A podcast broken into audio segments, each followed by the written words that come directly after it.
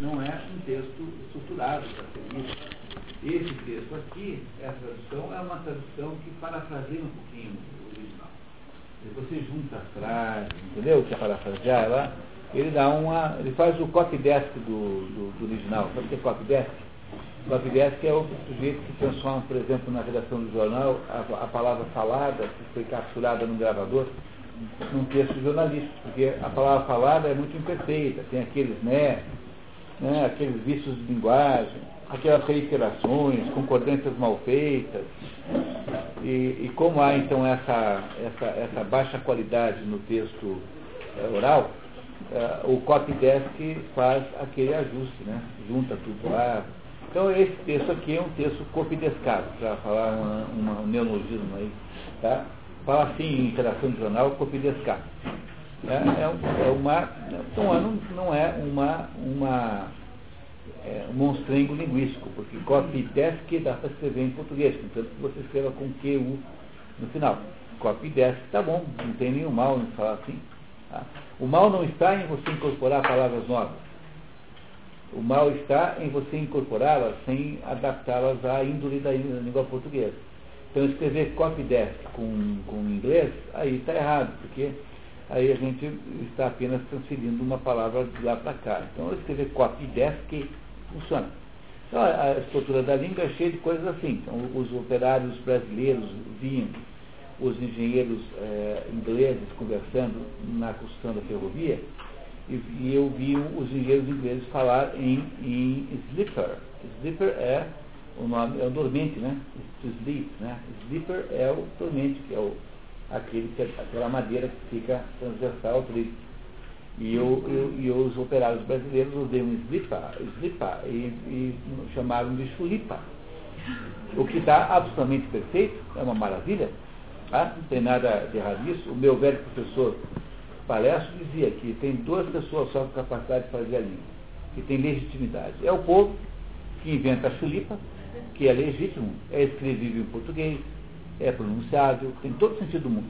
Chulipa é perfeito e o sujeito que é culto, verdadeiramente culto, que daí ele sabe dizer dormente, porque ele vê sleeper dormente. O que estraga a língua é o Ibrahim Sueb no meio, entendeu? Fazendo, dizendo bobagem. Entendeu como é que funciona? O sujeito verdadeiramente culto, como o Camões, ele vai lá e diz assim, o que é esse troço? Sleeper. Ah, dormente. Sleep. Então, dormente. Dormente não é bom? É, pô. Fala tudo. Como o povo não sabe o que é sleeper, então ele ouve lipa chulipa. Pronto. Então há legitimidade e beleza tanto no dormente quanto na chulipa. A desgraça é o cretino chamando de container. No meio. Container. Container. Container. Container.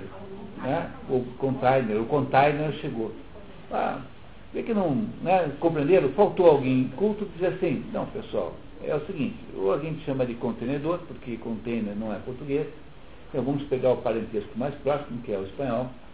Então quando você não tem solução em português, você automaticamente pega espanhol. Essa é a regra geral, que é parente primo irmão, né? Aí você vai para o contenedor. Né? É, ou então espera o povo chamar de qualquer coisa. Quando o estivador do porto começar a chamar de container, tainer, tainer, tem, tem, eu acho que não sei se dá para fazer, porque esse tem não é português, a gente não fala assim, né?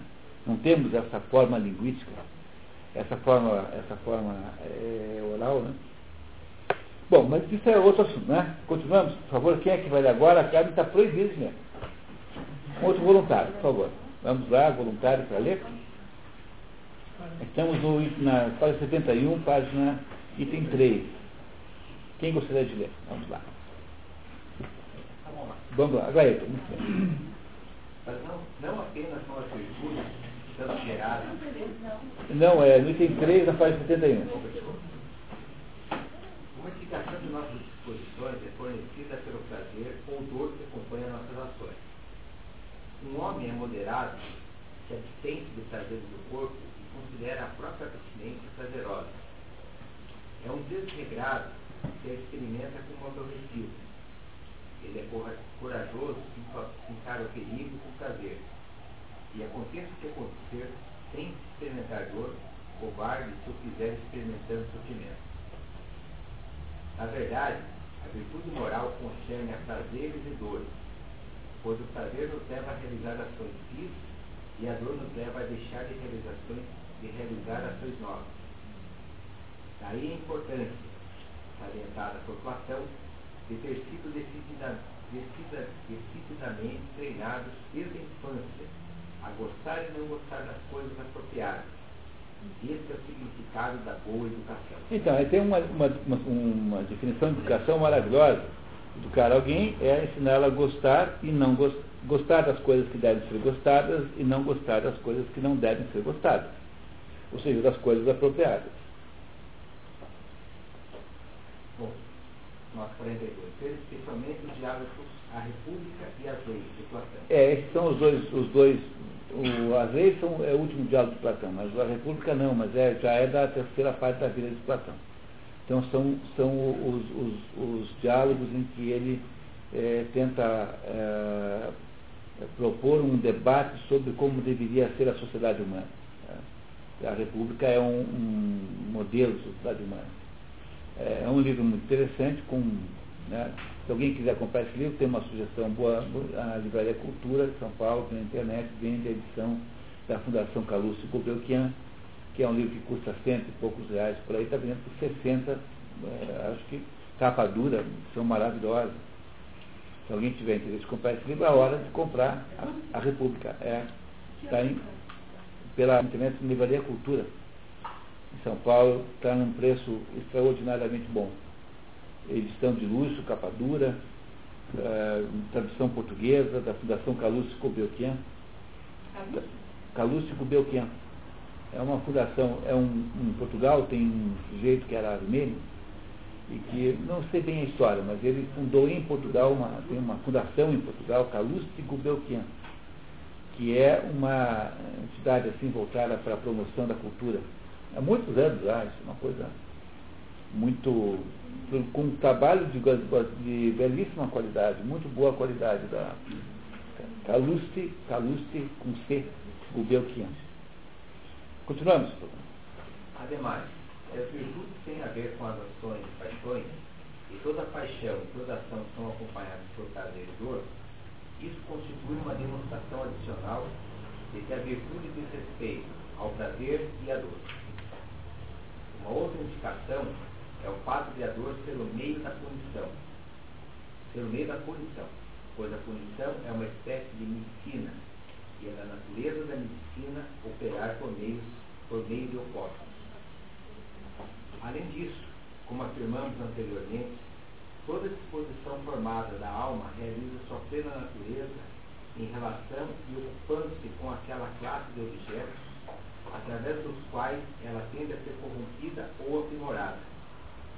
Mas se os seres humanos se corrompem através dos prazeres e dores, a saber, quer perseguindo e evitando os prazeres e dores equívocos, quer os perseguindo e evitando no momento equívoco, ou da maneira equívoca, ou um dos outros meios equívocos, entre os quais erros de conduta podem ser logicamente classificados, razão pela qual alguns pensadores definem as virtudes como estado de impassividade e repouso embora incorram em erro ao usar esses termos de modo absoluto, sem adicionar na maneira certa ou errada, e no momento certo ou errado, e as demais qualificações. Alusão é provavelmente aos estoicos, que sustentavam a título de objetivo ético um estado de completa libertação e isenção de qualquer paixão ou emoção, a que dava o nome de apatia, né? que é a apatia, né? Moderno, nossa. Que é precisamente o que Aristóteles combate como um extremo de deficiência, contrário à sua, à sua doutrina de ligania, que levaria o ser humano a completa insensibilidade. Ah, então ele já vai explicar melhor isso, tá? Em seguida aqui não se incomode que já vai ficar bem claro. Apresentamos, portanto, a suposição de que a virtude moral é a qualidade segundo a qual se age da melhor forma em relação aos prazeres e dores, e que o vício é o oposto. Considerações que se seguem esclarecerão ainda mais esse mesmo tópico. É, ele vai explicar melhor. Mas é, é, o que, que é a qualidade, é, a virtude moral? A virtude moral é a virtude da alma sensitiva, não da alma intelectual. Né? Sempre lembrar que a alma vegetativa não tem virtude, porque ela age automaticamente sem você poder interferir. Ela não é sensível à razão. A alma sensitiva tem virtudes porque ela pode ser modulada. Portanto, se ela pode ser modulada, pode ser interferida pela razão. Então, esse primeiro conjunto de virtudes da alma sensitiva é a virtude moral. Depois, mais tarde, no livro, ele falará da virtude intelectual, que na verdade a virtude intelectual é uma virtude superior à virtude moral. Ele não disse ainda, né, mas eu estou antecipando para vocês, porque a virtude intelectual, no fundo, no fundo, é da alma, da alma intelectual, que é aquela que é 100% racional. Portanto, ela é relativamente superior à alma sensitiva. Ele vai explicar depois, tá? Não, não, não se precipite. Então, é o que? É a melhor forma em relação a prazeres e dores e que o vício é o oposto. Então, o, o, a virtude moral é uma escolha que se faz e que ele vai explicar agora em seguida. Vê? Olha só. Há três coisas que constituem os motivos da escolha e três que constituem os motivos do evitar. A saber, o nobre, o útil e o prazeroso, e seus opostos, o vil, o nocivo e o doloroso Ora, com respeito a todos eles, é provável que o homem bom haja corretamente e o homem mau incorretamente. Contudo, especialmente com respeito ao prazer, isso, pois este é o comum ao ser humano e aos animais inferiores, e também acompanha todos os, os objetos de escolha, visto que tanto o nobre quanto o útil nos parecem prazerosos. Por outro lado, e é de se notar que a suscetibilidade ao prazer se desenvolve em todos nós, desde o berço. De sorte que essa paixão é difícil de ser erradicada, estando enraizada na estrutura de nossas vidas. Outro sim, o prazer e a dor constituem também os padrões por meio dos quais, em todos nós, no maior ou menor grau, regulamos nossas ações. Em razão disso, o prazer e a dor são necessariamente a nossa maior preocupação, uma vez que sentir prazer e dor, correta ou incorretamente, exerce um grande efeito sobre a conduta. E se acresce ainda que é mais difícil lutar contra o prazer do que contra a ira. Difícil como é, segundo Heráclito. É, vocês não sabem, mas eu fui pesquisar aqui. É, o que Heráclito diz é o seguinte, ó, é difícil lutar contra o desejo, ele consegue tudo o que quer, ainda que ele custe a alma. Uma afirmação de Heráclito, tá? que ele está citando aqui, que é um filósofo pré-socrático. É difícil lutar contra o desejo, ele consegue tudo o que quer, ainda que lhe custe a alma. Não está. Tá? Está no. Eu contei no outro texto qualquer. Vamos lá. É difícil lutar contra o desejo. O desejo. Ponto e vírgula ele consegue tudo o que quer, vírgula, ainda que lhe custe a alma.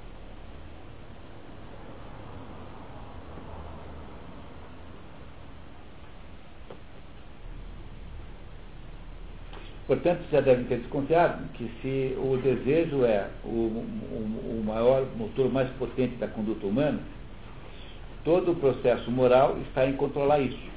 Ou seja, está em, em produzir alguma solução que possa controlar e, e de alguma maneira, uh, domar isso. Né?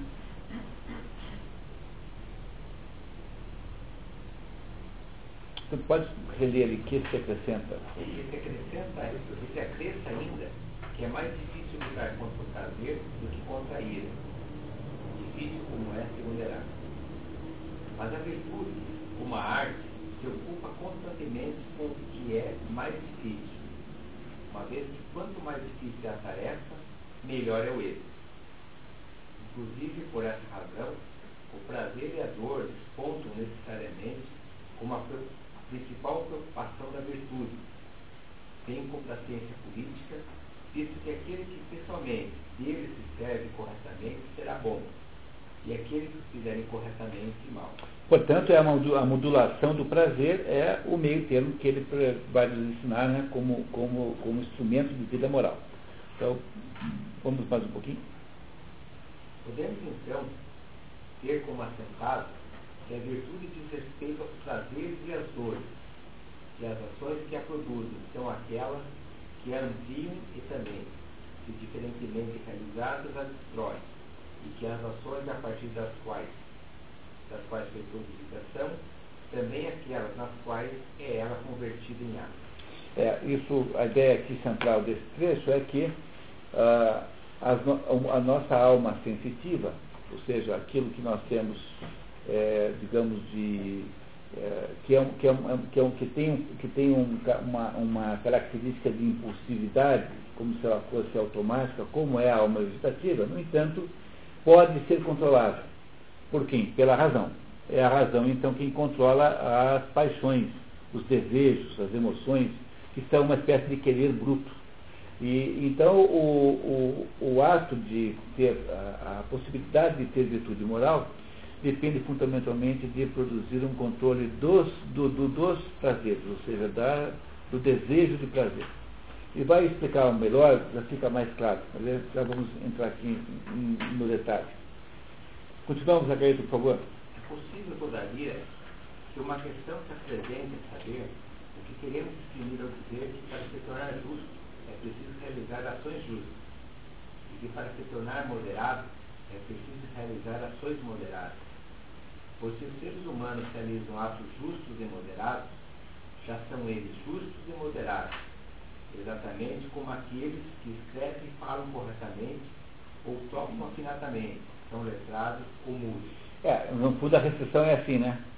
Ora, se para eu ser justo eu tenho que praticar atos justos, como eu posso praticar os atos justos se eu ainda não sou justo?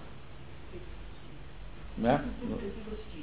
É o que é, o que é, o, é o efeito tostilho. É, se eu, se eu se é, vende bem porque é torradinho, é, é? se é fresquinho, se é fresquinho porque vende bem. Então esse é o problema central aqui, que é o dilema do ovo da galinha. Né? Não é isso também é o dilema do ovo da galinha?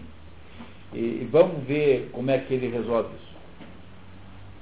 Mas talvez não seja esse o caso até mesmo com as artes.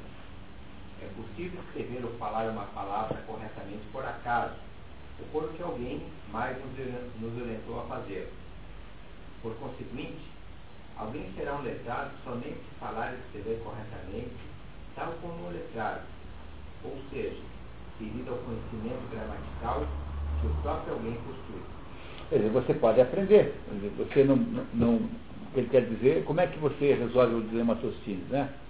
Então a, a, galinha e o ovo nasceram juntos, porque alguém os fez uma vez só. E a galinha, quando nasce, tem potência de produzir ovos. Não é isso? E você não sabe o que fazer no dilema ético, você então vai lá e pergunta como é que deve fazer. Se você está com dúvida como é que faz, procura o padre e pergunta. Procura o seu é, mentor espiritual, procura uma pessoa mais velha. Alguém sabe, você pode aprender com a experiência alheia. Ah, muito bem, continuamos. Outros Outro sim, o caso das artes não é realmente análogo àquele das virtudes. Obras de arte têm seu valor infinito, de sorte a bastar experienciadas, possuindo uma qualidade que lhes é própria. Atos, entretanto, entretanto, que são realizados em conformidade com as virtudes, não são realizados justa ou moderadamente se eles próprios forem de um certo tipo mas somente se o agente também estiver numa certa disposição de espírito ao realizá-lo. Em primeiro lugar, ele tem que agir com conhecimento. Conhecimento no sentido múltiplo da ciência ou consciência do que ele, o agente, está realizando. O ato em questão não deve ser inconsciente ou fortuito. E de ciência de que o ato é um ato correto, isto é, isto é, com teor moral. Ou seja, o ato de um, um ato de um moral não pode ser um ato uh, artificial. Quando eu, um artesão faz alguma coisa, o, o marceneiro faz uma mesa, ele, aquela mesa está desvinculada essencialmente do marceneiro. Ele fez aquilo pelos seus, as suas habilidades técnicas Mas aquele ato, aquela mesa, não tem vinculação com a existência real do marceneiro, porque eles são separados. Agora, o ato moral não pode ser desvinculado da consciência moral daquela pessoa que fez. É por essa razão que, se você estende um pouquinho esse conceito, você vai perceber que o, o por exemplo, que era um maestro romeno, achava que não se devia eh, gravar música, nenhuma espécie, porque a música só tem valor enquanto é tocada, no momento em que é tocada. Antes disso, também havia, sabe quando foi que começaram a gravar concertos? Na, época, na época do Glenn Gold, lá por 40, alguma coisa, isso não tem gravação nenhuma, pouquíssima, porque havia a ideia de que concertos não, não, não devem ser tocados, não devem ser gravados. E o Celibidade achava isso agora até pouco tempo atrás, tanto é que só tem disco para vender do, do porque os filhos resolveram liberar as matrizes, tá? as gravações, porque o Celibidade vivo nunca deixou que alguém gravasse, publicasse, né? que alguém editasse um disco seu. E é a mesma coisa se pode dizer da filosofia. Quer dizer, a filosofia só acontece no momento em que ela vai sendo filosofada. Porque o resto são, são, são, é, são é, cadáveres que a gente disseca. Não é isso? Mas a filosofia só acontece no momento em que ela é realizada em si própria. Porque ela não é um objeto como o produto de um marceneiro que produz uma coisa que é naturalmente separada dele. Então o ato moral só faz sentido quando ele é, é resultado de um casamento entre o ato e a consciência moral de quem faz, ou seja, ele é um ato verdadeiro, de prática. É isso que ele está dizendo aqui. Tá? Em segundo lugar, tem que eleger deliberadamente o ato e eleger o ato pelo próprio ato. Em terceiro lugar, o ato tem que brotar de uma disposição de caráter estável e permanente. Para a posse de uma arte, não se reconhece nenhuma dessas condições, salvo a mera qualificação do conhecimento. Para a posse das virtudes, contudo, o conhecimento tem pouco ou nenhum peso, enquanto as outras condições, longe de detentoras de pouco peso, são sumamente, importantes na medida, na medida em que a virtude resulta da realização regular de ações justas e moderadas. Quer dizer, a bondade só existe nos atos bons. Entendeu? No, no, aqui novamente há implícita uma certa crítica ao seu professor Platão, é, que acha que existe uma bondade ideal em algum lugar, em algum momento da alguma uma esfera do, da existência né, em alguma dimensão da existência, haveria uma bondade ideal. Pois a, a bondade, diz ele, só existe nos atos bons. É pela mesma razão pela qual a palavra cachorro não morde. Quem morde são os cachorros concretos reais, existentes ali, concretos ali e tal, que podem ser pesados, vistos, fotografados e tal. Então, a bondade também, ela não é uma entidade abstrata, ela é uma bondade, é uma abstrata que se, uma entidade só existe na medida em que atos reais e concretos são bons. A mesma coisa não acontece é, com o, a mesa, porque o, o, o, marceneiro produz uma mesa que se desvincula e passa a ter uma autonomia frente a ele. Esse marceneiro vai morrer e a mesa continua. Por exemplo, você, todas as mesas aí que têm mais de 50, 60 anos foram feitas por marceneiros que provavelmente já morreram. Né? Os autores das mesas já foram embora. Mas o ato de bondade só existe associado concretamente com, com a pessoa que o faz. É isso que ele está explicando a diferença. Assim, ainda que as ações sejam chamadas de justas quando consistem em tais atos que homens justos e moderados realizariam, o agente é justo e moderado não quando meramente realizar esses atos, mas quando se realizar da maneira que o homem justo e moderado o realiza. É, portanto, correto dizer que um homem se torna justo realizando ações justas e moderado realizando ações moderadas. E ninguém poderá, a mais remota chance de se tornar bom sem realizar.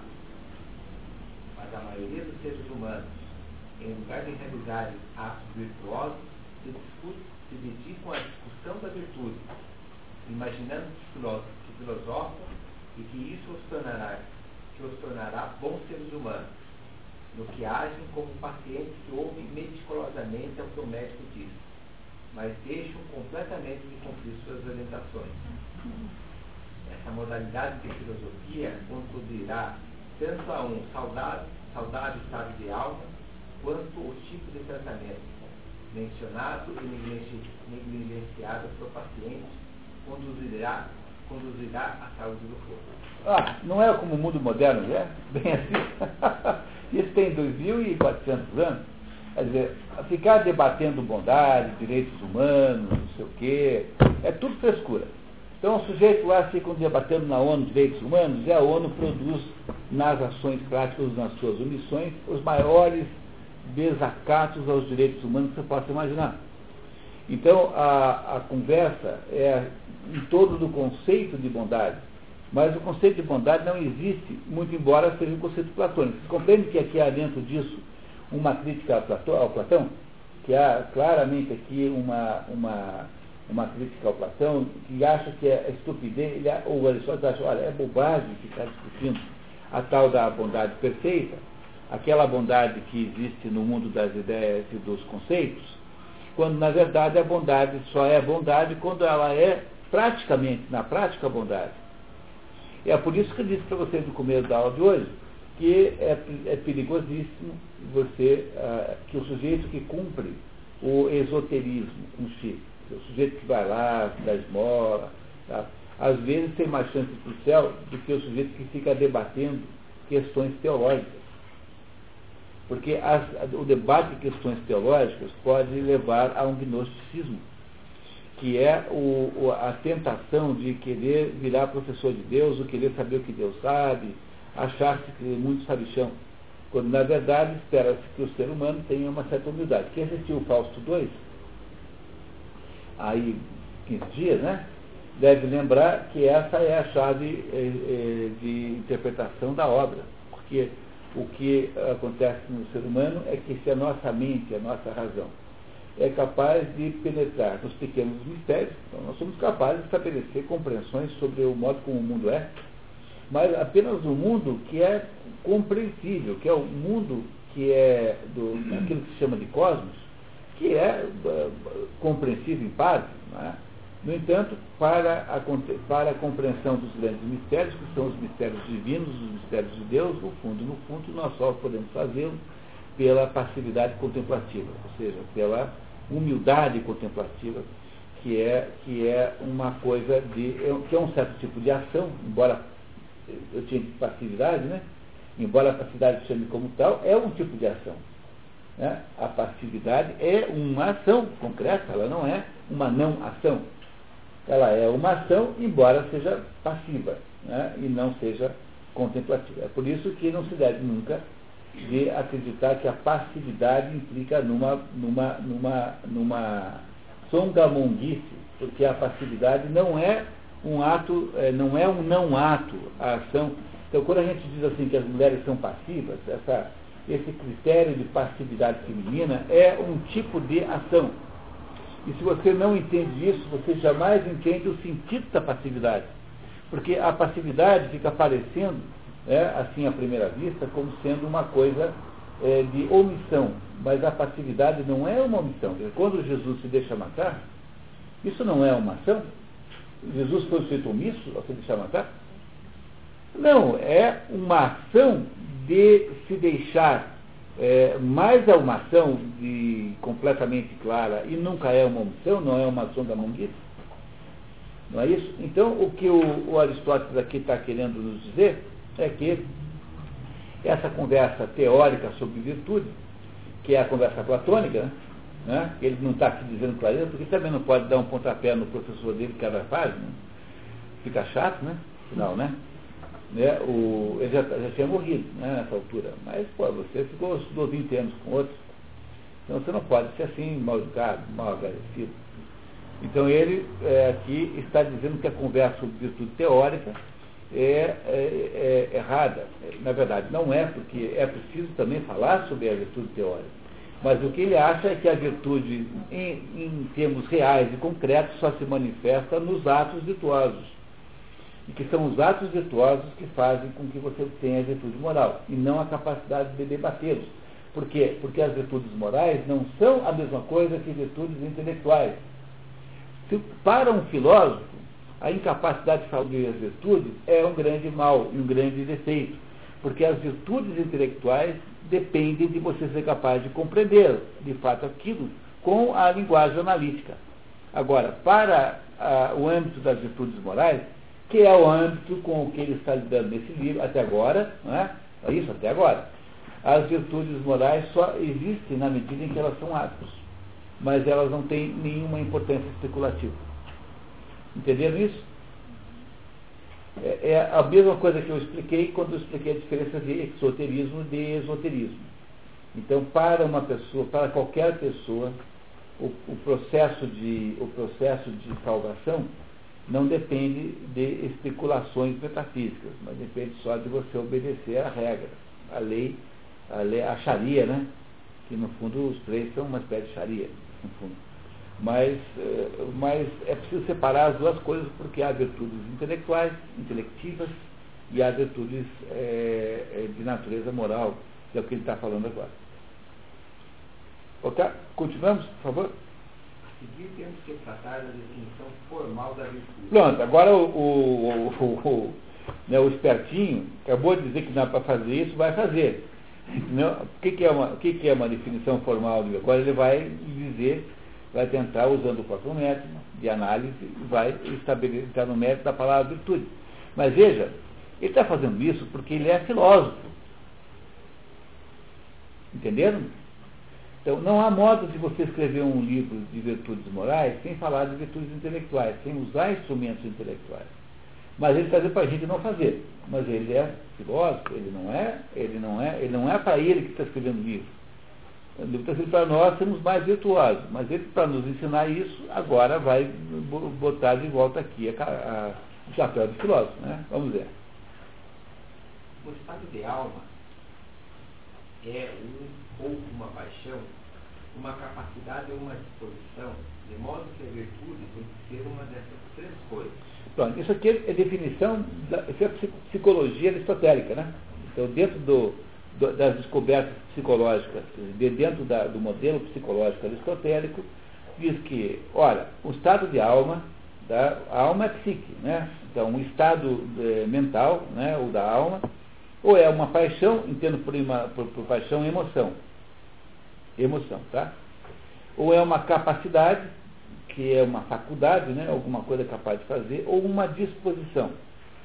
Tá? E ele vai, e ele vai já explicar a diferença entre capacidade e disposição. Então, portanto, não fiquem é, nervosos. Vamos lá.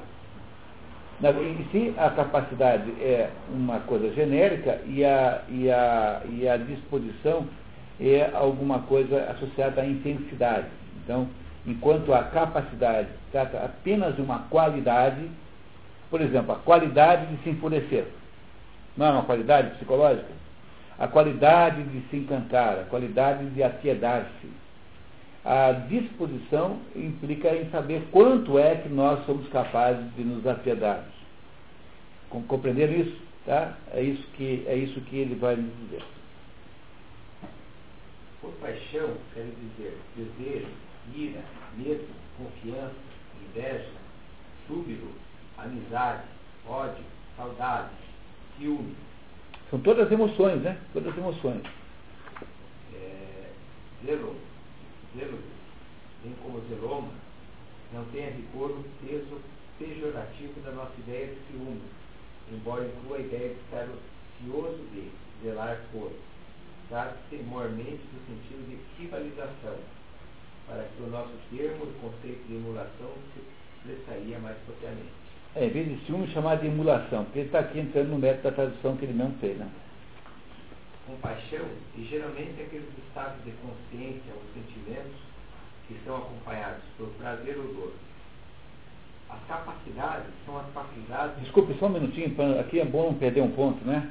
O, o, aí vocês percebem que a, o prazer e a dor, qualquer estado associado ao prazer e à dor, são essencialmente quantitativos.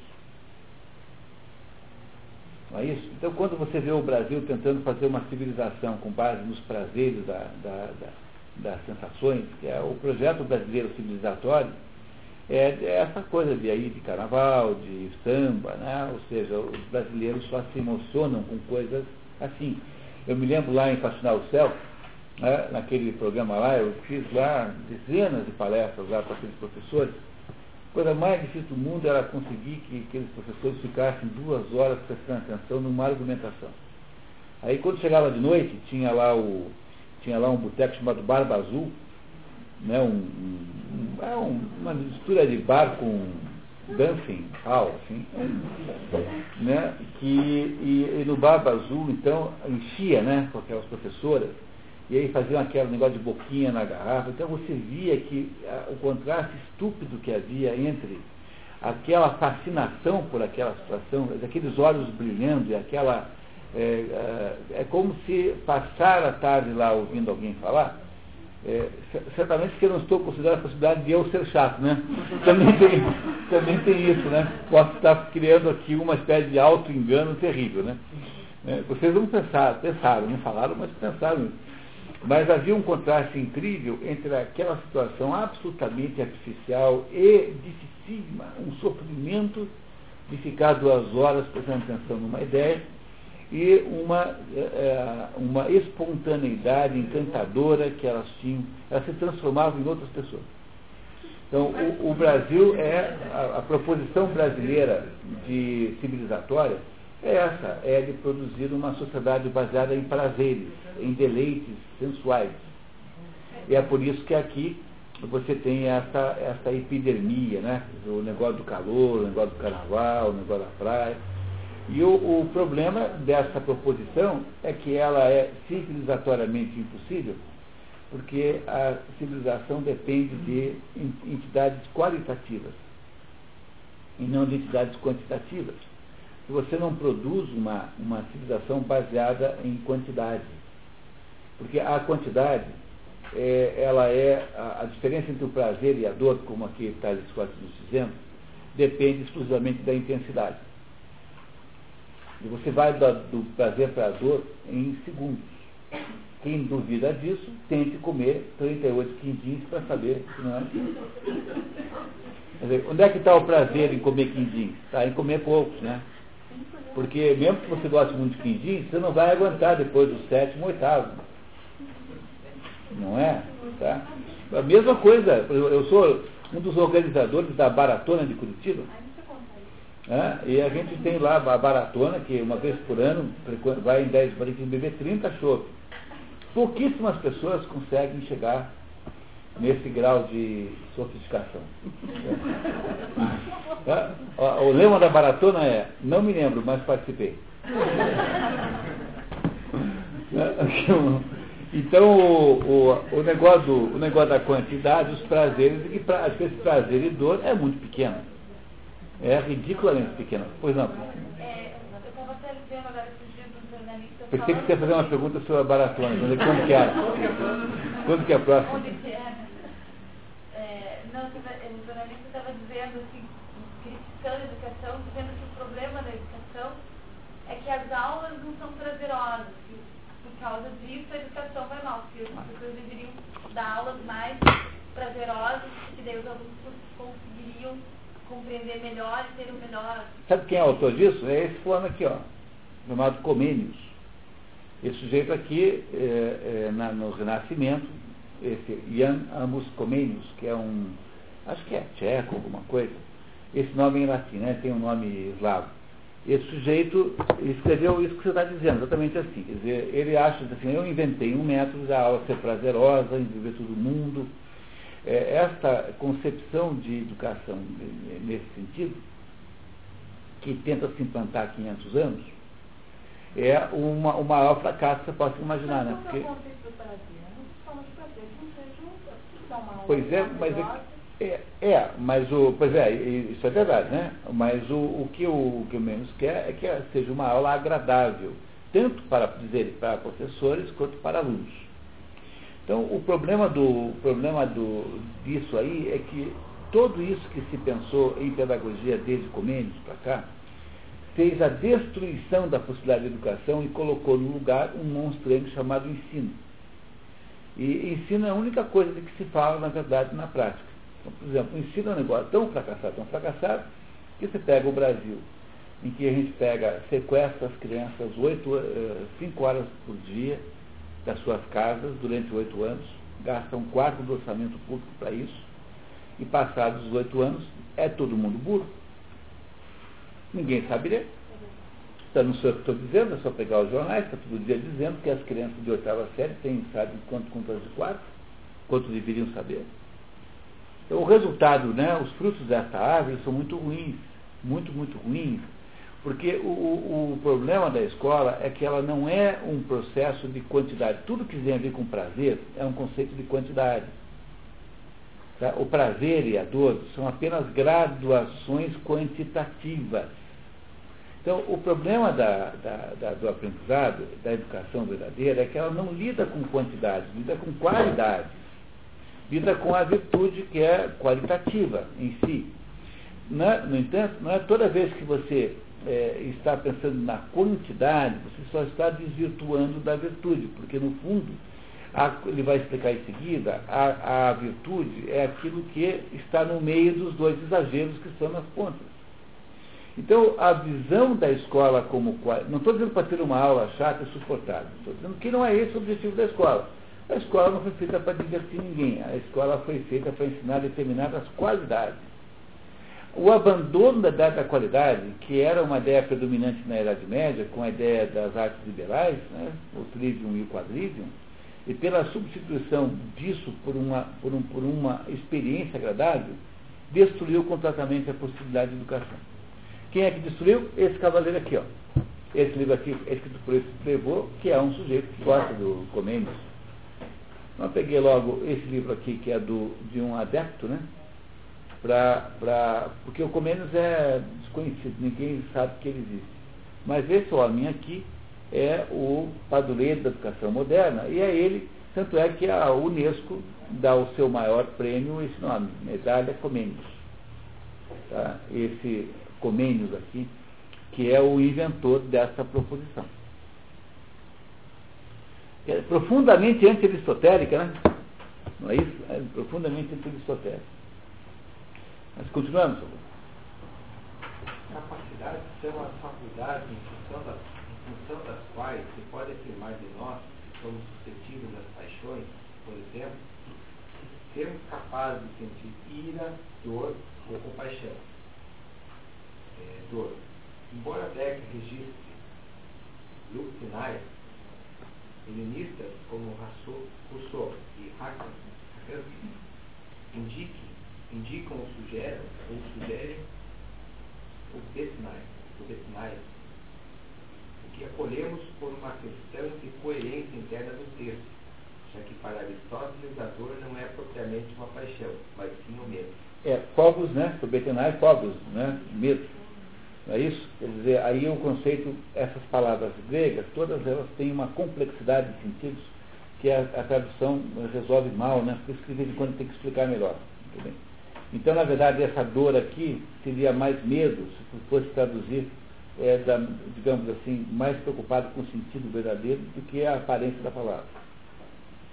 Então, ele acabou de dizer que capacidades são as faculdades em função das quais se pode afirmar que nós somos sensíveis. Então, a, a, pessoa que não tem capacidade de apreciar uma ordem estética, uma, uma obra de arte, não pode, jamais iria poder usufruir de uma obra de arte. A, nós temos várias capacidades. Nós somos, olha, quem é que, não, que, nós somos? Nós somos quem somos. Tá? Qual é a, a, ideia central aqui? Nós somos quem somos. Tá? Aquela, aquele debate existencialista, sacriniano, no fundo é uma idiotice, né? porque, porque assim, você não é aquilo que você pensa que você é, e nem você, você, você pensa que é o que é. Não, não, não é assim. Nós somos quem somos. Como dentro daquilo que nós somos tá, há várias potências, uma dessas potências está em fazer perguntas assim, quem sou eu? Não é, não é isso? Então, nós só podemos fazer perguntas sobre quem nós somos, porque naquilo que nós somos, essa potência está incluída.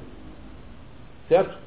Não parece completamente descansada essa ideia? Bom, mas o fato de que eu posso fazer perguntas sobre quem eu sou, não significa que eu saiba encontrar as respostas certas. Pode ser que eu descubra isso em parte, pode ser que eu me equivoque completamente.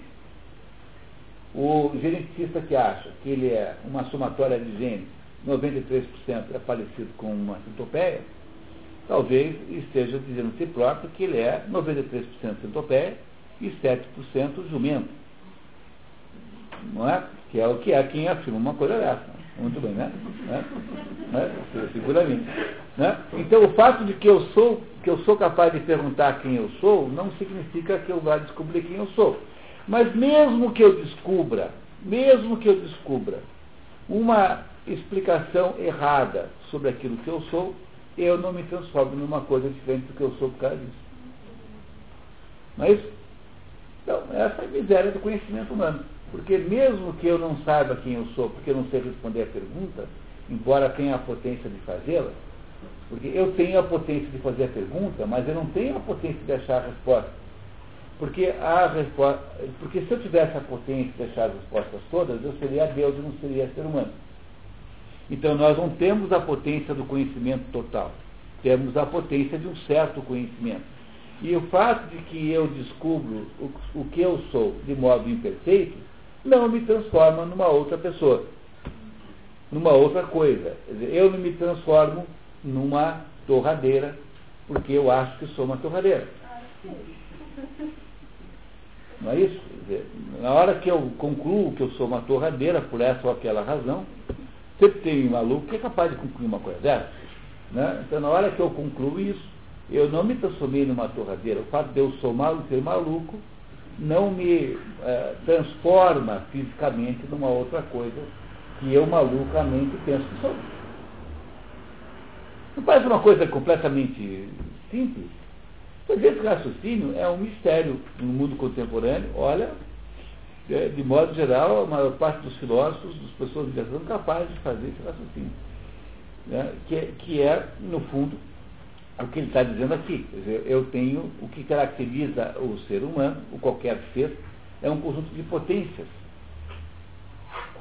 E todo conjunto, tudo que tem potência tem necessariamente limitação. Então, de vez em quando eu ouço assim reclamações, por que, que Deus não tira o mal do mundo? Bom, mas óbvio ele não pode tirar o mal do mundo de jeito nenhum, porque Deus pode tirar esse ou aquele mal. Ele pode escolher um mal que o esteja incomodando e tirar esse ou aquele. Mas Deus não pode tirar o mal inteiro, porque na hora em que o mundo não tiver mal nenhum, o mundo é igual a Deus. Portanto, o mundo que não tivesse mal nenhum é um mundo que se dissolveria automaticamente. Nós queremos que o nosso mundo dissolva? Não, então é melhor não ficar torcendo para o mundo não ter mal nenhum. Porque Deus não pode, por questões lógicas, está proibido, impedido de tirar o mal do mundo. Porque tirar o mal do mundo equivale a destruir o próprio mundo. Porque se o mundo não é Deus, ele necessariamente tem que ser imperfeito. E esse é o problema, é, é a explicação para você compreender. O nome dessa parte da filosofia é Teodiceia. Porque os, digamos, os, os, os, os, crentes dizem assim, pô, mas espera um pouquinho. Que conversa é essa de que Deus é, é, é, é como é. Peraí, se, se, o mundo tem mal. Se Deus é, pode tirar o mal do mundo e não tira, é porque Deus é mal, é sádico. E se Deus pode tirar o, é, quer tirar o mal do mundo, então ele é bom, mas não pode, então Deus não é Deus. Compreenderam esse dilema? Esse é o dilema é, é, clássico de quem quer provar a inexistência de Deus dizendo que ou Deus é mal ou Deus não é Deus, é só um sujeito esforçado. Entendeu? No entanto, como é que você resolve esse, esse dilema? Ah, como é que você resolve esse dilema? Bom, se ele não pode nem quer, então aí já é um burro malvado. Entendeu? Aí já é outra coisa. Tá? Mas, entendeu? As três opções possíveis são, são inviáveis. Eu não, eu não posso definir nenhuma das três. Eu não posso defender que Deus quer e não pode. E não pode defender que Deus pode e não quer, e não pode defender que não quer e não pode ao mesmo tempo. Por quê? Porque eu tenho que levar em conta que a natureza da criação foi estabelecida com toda a potência que Deus tem de fazer o que quiser. Quando ele faz um mundo, ele não pode fazer um mundo igual a ele. Porque ele já é o mundo, ele não pode criar um mundo que é infinito, igual a ele, um mundo perfeito, infinito, porque esse mundo já é o mundo que ele habita. Então, para que ele possa criar um mundo que não é ele próprio, ou seja, um mundo que possa contrastar com ele, necessariamente o mundo que ele tem que criar tem que ser um mundo inferior e imperfeito. Não há saída para. Deus está prisioneiro dessa regra lógica. Compreenderam que essa não é alguma coisa que ele pode escolher? Porque se o mundo que ele criou fosse perfeito como ele, ele não seria o mundo, seria Deus, seria, então não existiria mais. Para que esse mundo possa existir, olha pessoal, olha só, olha que conclusão importante. Para que esse mundo possa existir, ele tem de ter algum aspecto mal. Senão não pode existir de modo nenhum. O preço para que o mundo possa existir é a sua imperfeição. Porque se o mundo fosse perfeito, ele não se descolaria de Deus, ele não sairia da esfera de Deus. Portanto, não é para ficar reclamando. É muito pelo contrário, para dar graças a Deus, porque se o mundo deixasse de ser mal por, por um segundo que fosse, ele desapareceria automaticamente. Viu só? A gente vai sair hoje contente com as imperfeições do mundo, pelo menos isso. Ah, o quê? Eu, pois eu sou o contrário da Poliana. Eu acho que eu, entre pessoas, o mundo, a Poliana acha que o mundo é ótimo e muito bom. Não, eu estou dizendo não, que é, que é horroroso, que é péssimo. Mas que isso é alguma coisa que tem que ser assim. A Poliana não, a Poliana é aquela mocinha, né? Chatinha, né? Não sei, eu... Antigamente, hoje ninguém mais é a Poliana, né? Ninguém mais vê. Hoje as moças estão lendo Bruna Sufistinha. Então, em vez de ler a Poliana moça, estão lendo a Bruna Sufistinha jovem. Né? Não é assim que, que mudou? Né? Acho que essa foi a mudança de literatura. Vai, bom, vamos. Continuando, vamos lá. As disposições são as disposições são os estados de caráter formados devido aos quais nos encontramos bem ou mal dispostos em relação às paixões. Por exemplo, estamos mal dispostos para a ira se estivermos predispostos a nos enraivecer, enraivecer com demasiada violência ou sem violência suficiente. Estamos bem dispostos para a ira se habitualmente sentimos uma raiva moderada, analogamente com respeito às outras Ou seja, as disposições lidam com as intensidades, tá? com as intensidades, enquanto que as, as, as, as capacidades lidam, lidam qualitativamente com a potência. Então é isso que ele está contando para nós aqui. Vai ficar claríssimo na sequência.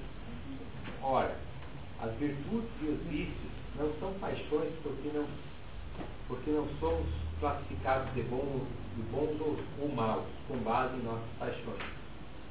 Mas assim somos classificados com base em nossas virtudes e nossos vícios. Ou seja, ter a paixão não é, é absolutamente anormal. O problema é saber como é que você lida com isso. Né? Com que intensidade você lida, quanto você as controla. Então, a virtude está não na paixão em si, mas no modo como se lida com ela. Portanto, está na disposição. É a disposição, em última análise, que, que dá a ideia do mérito. Né? Vamos ver como é que ele explica. Tampouco somos louvados ou censurados por nossas paixões. Um homem não é louvado por estar amedrontado ou irado, nem é censurado simplesmente por estar irado, mas por estar por estar irado de uma certa maneira, embora sejamos louvados por nossas virtudes e vícios. Ademais, não nos sentimos zangados ou amedrontados por escolha, ao passo que as virtudes são certas formas de escolha, ou, de um modo ou outro, envolvem escolha.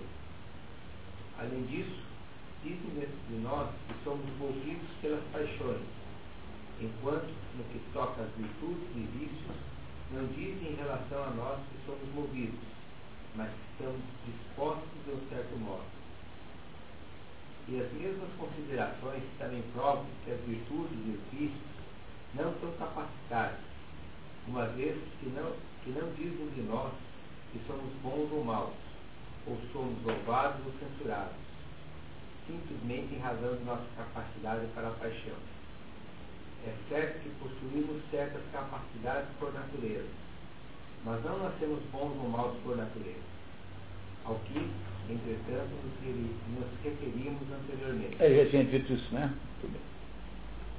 Se então as virtudes não são nem paixões, nem capacidades, tudo o que resta é que devam ser disposições, com que estabelecemos o que é a virtude em termos do seu gênero. Pronto, e aqui ele acabou de é, fechar o raciocínio. Olha como isso ficou redondo. É assim. Paixão, por exemplo, é o ciúme. Ter ciúme é uma coisa natural. Todo mundo pode ter ciúmes, porque na nossa estrutura ontológica, na nossa existência, há a capacidade do ciúme. Não é isso? Então, o ciúme é a paixão. A capacidade é alguma coisa que há em nós que permite que nós sejamos ciumentos. Mas isso tudo não tem nada a ver com virtude. Isso são, digamos, dados da estrutura humana. Onde é que está a virtude? A virtude é você não ser um ciumento maluco, não, não ficar perseguindo a outra pessoa, não ficar. Essas coisas que as mulheres fazem. né? Entendeu? Quer dizer, a virtude está em saber lidar com o ciúme. Entendeu o que ele acabou de dizer? Né? Não parece, parece completamente defensável isso, né? Quer dizer, a paixão é o determinado tipo de emoção. É, ela é natural. Nós a, a temos mais ou menos porque somos seres humanos, porque temos capacidade para tê-la. Não é isso? Tá? E né, onde, é que tem, onde é que tem virtude? A virtude está não em ter a paixão ou não, é, não em ter capacidade ou não, mas lidar com a paixão na hora que ela vem. Por exemplo, a ira. A ira é uma paixão humana. Todo mundo é capaz de ira. Mesmo as pessoas mais aí, pacíficas são capazes de ira. Não é isso? Ah, no entanto, a virtude humana não está em tê-la, ou poder tê-la. Ou a virtude humana está em, ao, ao se defrontar com ela, lidar com ela da melhor maneira possível. Por isso é que as virtudes dependem essencialmente de intensidade, porque ele está, na verdade, tentando dissecar a palavra virtude.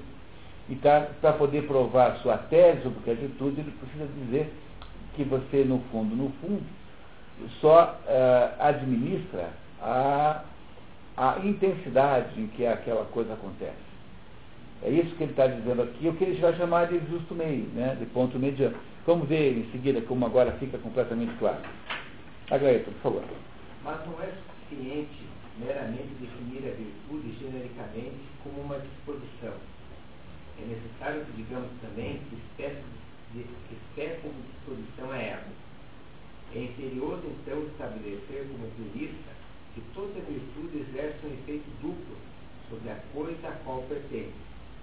Não torna apenas a própria coisa boa, como também faz com que ela desempenhe sua função bem.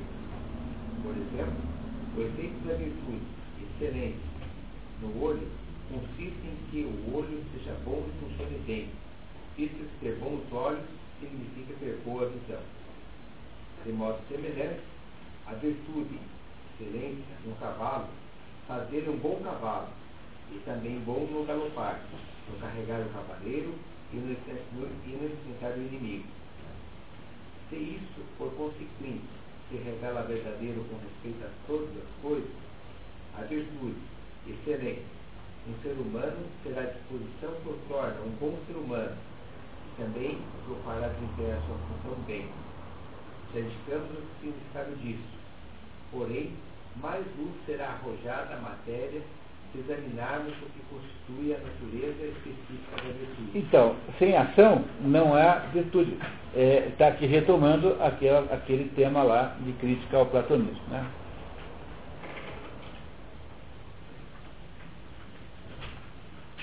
Ora, de tudo que é contínuo e divisível, é possível tomar a parte maior ou a menor. Ou uma parte igual a essas partes podem ser maiores, menores e iguais seja relativamente à própria coisa ou relativamente a nós. A parte igual sendo uma mediania entre o excesso e a deficiência.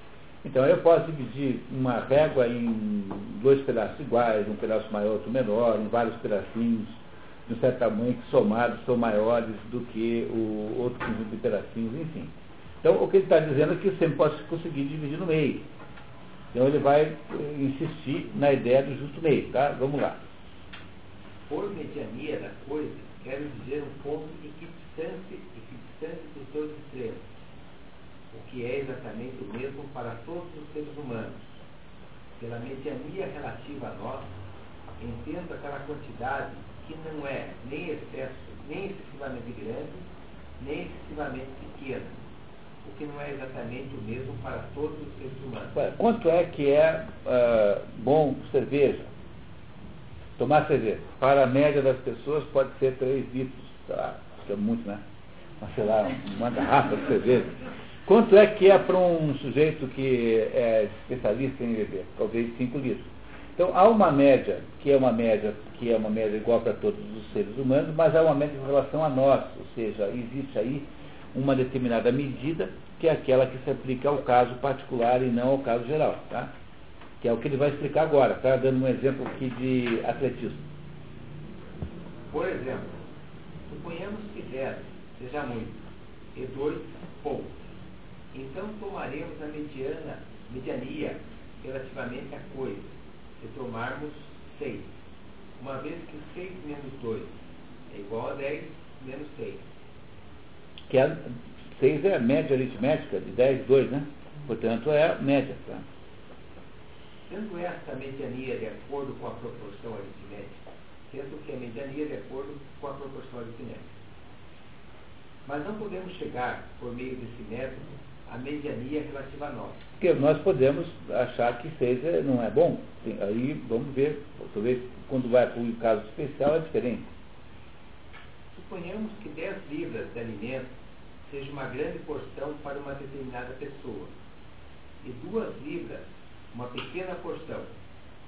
Disso não se conclui que um treinador prescreverá 6 libras, porque talvez mesmo isso será uma porção demasiado grande ou demasiado pequena para um atleta em particular que irá receber. É, a história mais engraçada disso é a história do leito de Procrusto. O Procrusto seria um. A história mitológica de Procrusto é maravilhosa. Seria na Grécia, então, lá, havia lá um país, lá, uma determinada localidade na Grécia, onde tinha lá é, é, dois tipos de gente. Tinham sujeitos grandões e fortões e uns baixinhos fraquinhos. E aí então os fortões viviam dando cacete nos pequenininhos. Aí Deus, muito indignado com aquilo, mandou um fulano chamado Procrusto, que era um sujeito muito poderoso, era um gigante poderoso, só que ele era muito burro, mandou resolver a situação, acabar com aquela injustiça. E o, Procrusto chegou lá viu aqueles dois tipos de população, aí ele pegou, fez uma cama, portanto chama leito, né, por causa disso, e aí então ele pegava o seguinte, pegava os pequenininhos, ele botava na cama e tinha umas roldanas na cama, ele amarrava os braços e puxava até ficar do tamanho da cama.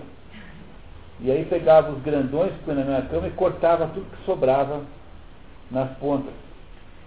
Aí ele com isso achava que estava fazendo justiça. Quando você olha para essa história, é, essa é a, essa é a história do socialismo. A ideia, a ideia que preside o, uma, qualquer projeto socialista é essa ideia aí é a ideia de que você fará uma média, que na verdade é apenas uma destruição da potência, porque é, é a destruição de todo mundo. Então é isso que ele está dizendo. Não adianta fazer como o Procrusto, que, que aí os deuses ficou mais furioso ainda, foi lá e mandou matar o Procrusto, para vocês saberem como acabou a história. Né? Há versões mais comuns dessa história que dizem que essa é a versão do, do, do Durmas, mas há versões mais comuns que dizem que o Proscúcio não era mandado por Deus, era só um assaltante que fazia isso com todo mundo passado, tinha um leito e ou, ou esticava ou cortava conforme o tamanho da pessoa. Então essa história é essa que, que a história está nos contando aqui, que está errado fazer assim.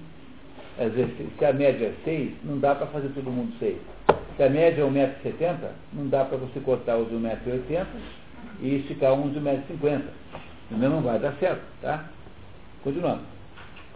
Será uma porção excessivamente pequena para Milo, famoso ditador grego, mas uma porção excessivamente grande para um homem que está começando a praticar atletismo. Algo semelhante acontece com a quantidade de exercícios preparatórios a ser feito para a corrida ou a luta. Assim, igualmente, um mestre de qualquer arte evita o excesso e a deficiência, procurando e adotando o ponto mediano, a mediania, quer dizer, não da coisa objeto, mas relativa a nós. Se, portanto, a maneira na qual toda a arte ou ciência executa a sua tarefa é a mediania e aplicando como padrão aos seus produtos, daí a observação corrente sobre uma perfeita obra de arte, da qual nada se pode tirar, nem nada a ela adicionar, significando que o excesso e a deficiência destrói a perfeição, ao passo que a adoção da mediania a preserva. E então, como dissemos, bons artesãos, artesãos e profissionais observam a mediania quando trabalham. E se a virtude, como a natureza, é mais exata e melhor do que qualquer forma de arte, se cumprirá que a virtude que tem a qualidade de visar a mediania. Tá certo, pessoal? Está vendo o que ele fez? Ele foi nos conduzindo para definir o que é virtude. A virtude está no meio de dois extremos errados. É isso que ele vai tentar agora, agora em diante nos provar. Mas só vale para a virtude moral. Tá? Porque a virtude intelectual não é assim. Saber alguma coisa não é assim. A virtude intelectual não se aplica a esse conceito. Porque a virtude intelectual não é uma virtude quantitativa. Não, não, a virtude é quantitativa, mas a virtude intelectual não é assim. Tá? Então, na virtude, na virtude intelectual há um processo de acumulação e não de criação do meio. Então, ele vai explicar depois, daqui umas duas aulas aí, vai explicar melhor a virtude intelectual. Mas, essencialmente, são diferentes, tá? Pois não, Jorge. Só uma reflexão. É, ele prega, vamos dizer assim, o, acho que a mediania coisas é o, objetivo. Porque é, isso, gente tem que comer tanto a comida, não a comida que seria entregue para o Mike Tyson comer, depois da luta, e nem um prato que foi feito por Nelson Ned. Sim. É, essa é a ideia, tá? A, a própria, vamos dizer, exercício da civilização, ele instiga a competição. Tá? O melhor aluno, é o melhor atleta, é o primeiro disso, o primeiro daquilo. Em tudo que se faz, ah, existe a competição. É uma, um contrassenso com isso. É que, quer dizer que às vezes o extremo pode ser, pode ser, é, pode ser melhor do que a média. Não, estou dizendo que a civilização não se comporta dessa maneira. Tudo que tem a civilização é através competição. Não, mas a, a civilização. Que se tem do comportamento. Não, mas é que, aqui é, mas aqui o problema da competição, a gente tem que entender melhor o que é a competição, né? Porque, na, verdade, está falando apenas das virtudes. Competição não é uma virtude. Competição é um estado de coisas, é uma modalidade existencial. É também duvidoso que ela exista por si própria. Hoje eu estou convencido que não existe competição. Então, tudo que existe no mundo, no mundo na, na, nas coisas humanas são cooperações. Entre as cooperações, entre os módulos de cooperação, entre os tipos de cooperação, existe um tipo de aparente competição, que é aquela que existe, por exemplo, quando os caribus lutam para poder cobrir as fêmeas na primavera, para dar um exemplo romântico. Né? Então, naquele, aquela competição entre os caribus é um processo, de, na verdade, cooperativo, porque é a maneira pela qual você melhora a qualidade genética do rebanho. Então, isso que nós chamamos de competição, por exemplo, empresarial, é alguma coisa que melhora a vida do consumidor. No fundo, é um processo cooperativo. A, a, a, competição é apenas uma modalidade de cooperação. Ela não é alguma coisa que você possa contrapor à cooperação. Essa pergunta assim, cooperação, competição, é uma é, disposição, é, é, uma, é um, um engano de concepção. Aí é que tem, tem razão o Wittgenstein. Né? O Wittgenstein que é um filósofo que eu gosto muito pessoalmente, dizia que não existe problema filosófico nenhum. O que tem é confusão de linguagem. E no fundo não há problema filosófico. É claro que, é claro que ele está errado, porque de fato há problemas filosóficos, mas ele está certíssimo ah, ao dizer isso, porque 90% das, dos, debates filosóficos são apenas sujeitos confusos discutindo coisas diferentes. Então, a ideia de que cooperação e competição possam ser é, opostos é um engano, não é, não é verdade. Como também não é possível dizer que capitalismo e socialismo são opostos. são coisas de outro gênero, são apenas confusões de linguagem. É por isso que um treinamento filosófico verdadeiro ajuda. A, o que, que Aristóteles faz? Ele não está aqui humildemente sempre dizendo assim, bom, vamos ver o que é virtude. Então, virtude é isso, isso, isso. Quer dizer, o processo de, de pensamento filosófico depende de se definir minimamente as palavras. Então, a, apenas estou dizendo isso porque o Jorge levantou esse ponto, que eu achei que era oportuno até mencionar. Ele só está discutindo virtudes, por enquanto, virtudes. Tá? Então, vamos ver o que, que. Mais um pouquinho, Jorge, vai ficar clara a tua dúvida, se é que eu entendi bem. Tá? Vamos mais um pouquinho aqui. Eu me refiro à virtude moral, ou seja, a teoria da mediania não aplicável às virtudes intelectuais. Porque elas são de outra natureza, tá? Compreenderam? Porque as virtudes morais, elas são modulações de impulsos ligados à busca do prazer, por exemplo. Ah, nesse ponto Aristóteles é meio freudiano, assim. Né? Pensando bem, né? Entendeu? Como as virtudes morais são moderações de impulsos, então você tem sempre um meio termo entre o quê? Entre a deixar-se, deixar-se é, dominar pelo impulso, completamente, ou, é, ou uh, impedir que o impulso exista, de qualquer maneira. Que são duas maneiras completamente erradas de fazer. Por exemplo, você ter, ter, ter é, raiva, você não pode viver sem alguma raiva, tem que ter. Ninguém pode viver sem a capacidade de indignação, tem que ter. No entanto, qual é a diferença da. qual é o problema da raiva? É que eu não posso deixar a raiva me tornar um assassino, depois vou matar um sujeito que me fechou no trânsito. Isso não é uma boa razão para você matar ninguém. Ah, então, né, embora até possa merecer, mas não, é, não é uma boa razão para matar ninguém.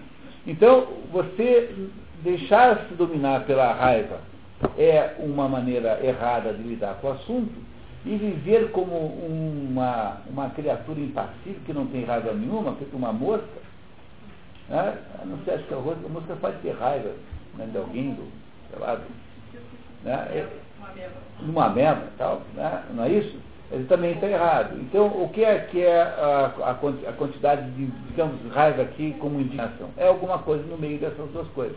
Entenderam? Porque, no fundo, no fundo, as virtudes morais são virtudes associadas à modulação e, e não são associadas a, a, um saber absoluto, como é o saber intelectual. São coisas diferentes. Tá? Vamos entender aos pouquinhos, ninguém vai fazer essa confusão, não. Tá? Continuamos, por favor pois esta concerne as paixões e ações nas quais se pode dispor de excesso ou deficiência, ou da devida mediania. Por exemplo, alguém pode, ter, alguém pode estar receoso ou confiante, sentir, sentir desejo, ira ou compaixão, experimentar prazer e dor em geral, seja em excesso ou deficientemente. Em ambos os casos, indevidamente, ao passo que experimentar esses sentimentos na ocasião certa, oportunamente em relação às pessoas certas, para o propósito certo e da maneira certa, corresponde a sentir, a sentir a medida melhor dele, a qual é a quantidade média, sendo que a melhor medida, a quantidade é, evidentemente, a marca da virtude. E é por isso que o, o Hamlet diz que é preciso ser cruel para ser bom.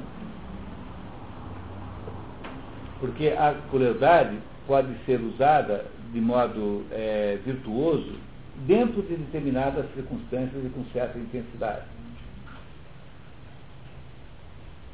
Isso eu aprendi na vida. Né? Se, se tem, por exemplo, lá um funcionário que não é incapaz de atingir uma. É muito melhor mandá-lo embora, mesmo que seja meio cruel, do que manter aquela pessoa prisioneira de uma mentira qualquer. Ela não jamais será capaz de fazer aquilo.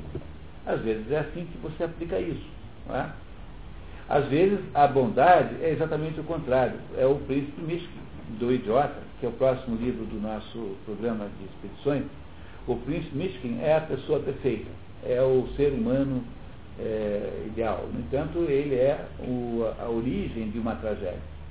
Porque às vezes você ser excessivamente bom pode ser a pior de todas as medidas que você possa fazer. É isso que ele está dizendo, que a virtude é uma modulação de uma determinada emoção. E que, portanto, as virtudes morais se ocorrem num aspecto de moderação. Não é? é mais ou menos isso. Tá? Analogamente, pode haver excesso, deficiência e a devida mediania nas ações. Ora, paixões e ações são os objetos com os quais a virtude está envolvida.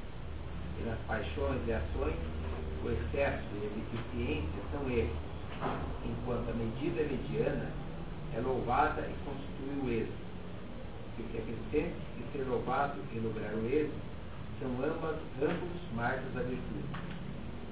A virtude, portanto, é um estado mediano, no sentido de que é, de que é ela apta a avisar a mediania. Outro sim, o erro é multiforme, pois o mal é uma forma do limitado, como conjecturaram os pitagóricos, e o bem uma forma do limitado. Ao passo que o êxito somente é possível de uma única maneira, razão pela qual é fácil falhar e difícil ter êxito, fácil errar, fácil errar o alvo e difícil acertá-lo. E com isso, contemplamos uma razão adicional do porquê o excesso e a deficiência são uma marca do vício e a observância da mediania uma marca da virtude. Ou seja, simples é a bondade, múltipla a maldade. Verso do livro desconhecido. Porque o, a mediania é um ponto só no meio, mas os extremos podem para contra os lugares forem. Os extremos não têm limite, mas me, o, o bem tem limite. A mesma coisa acontece na prática com o problema da inteligência. A inteligência sempre tem um momento, né? a inteligência está sujeita à lei dos rendimentos decrescentes, que é uma lei econômica. Né? Você quando começa a correr, por exemplo, você sair correndo pela rua, a primeira quadra você faz em, sei lá, 40 segundos, a segunda em, em, em 50, a terceira em, em um minuto e meio, a quarta quadra em. Enfim, aí eu já tenho que chamar a ambulância, mais ou menos, né?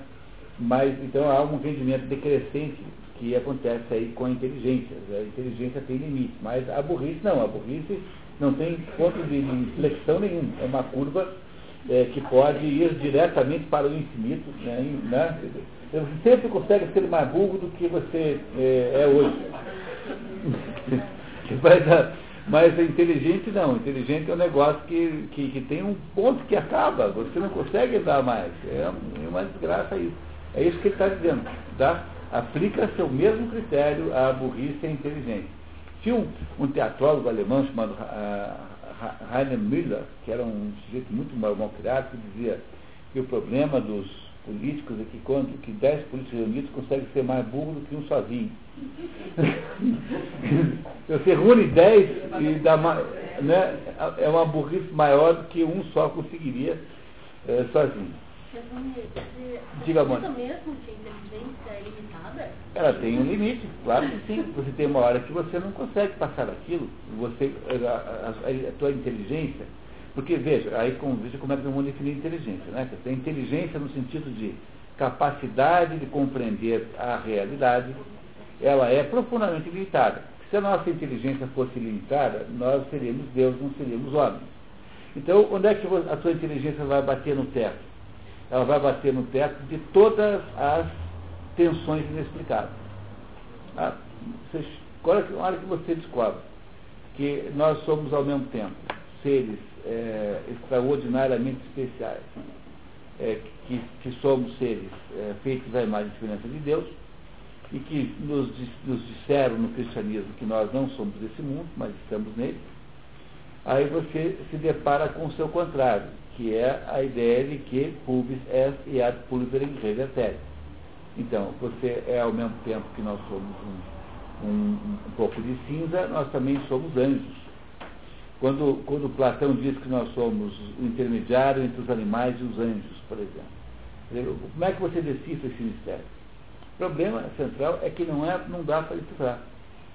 E a primeira condição para alguém conseguir ter alguma espécie de pensamento filosófico na vida é aceitar que tudo flutua num mar de mistério. Se você não aceita isso, é, a, a, a, a, pretensão de que tudo possa ser compreendido é uma pretensão gnóstica, uma pretensão. É, não é uma, é, na verdade, a primeira coisa que é é uma espécie de pecado de soberba. Né? É um pecado intelectual soberba. Porque, no fundo, o nosso poder de compreender é absolutamente limitado. Então, demorou dois mil anos para pessoas inteligentíssimas conseguirem estabelecer algumas interpretações sobre fenômenos místicos da igreja. No entanto, a capacidade do, do, do, da dupla Beto Boff de dizer cretinices e bobagens sobre isso é infinita. Eles vão escrever um livro por ano o resto dos séculos. Sempre conseguirão dizer mais bobagem a respeito disso. Entenderam a, a diferença? É a mesma coisa que acontece aqui. A maneira certa de fazer é limitada, porque ela é, ela é como se fosse um ponto médio no meio de uma, no meio de uma curva. No entanto, todos os outros pontos estão errados. Compreenderam? Eu tenho um ponto só que é o certo. Se um ponto só está certo, o que acontece com todos os outros? Estão errados. Alguns muito errados, os mais distantes daquele ponto, outros menos. Mas a, a, a, a realidade é que há mais possibilidade de errado que de acertar. Não é assim. É, por isso que eh, sempre, quando o vestibular tinha aquela, aquelas respostas múltiplas, o sujeito que tirasse zero tinha que ser aprovado com nota 10. Porque se o sujeito tirou zero, é porque ele sabia onde é que estavam as, as, as setas. Ele impediu, ele, né, ele desviou. Pensando bem, né? É verdade, né? Sabe? Porque, é óbvio. O sujeito que tira zero no vestibular de múltipla escolha tem o mesmo mérito que tira 10. Né? Muito bem. Continuamos. Seria um ato de grande sabedoria é, estabelecer isso. Tá? Se tirou zero, está aprovado com alto. Tá? Continuando. A virtude é, então, uma disposição estabelecida que leva a escolha de ações ou paixões que consistem essencialmente na observância da mediania relativa a nós, sendo isso determinado pela razão, isto é, como homem prudente o determinaria.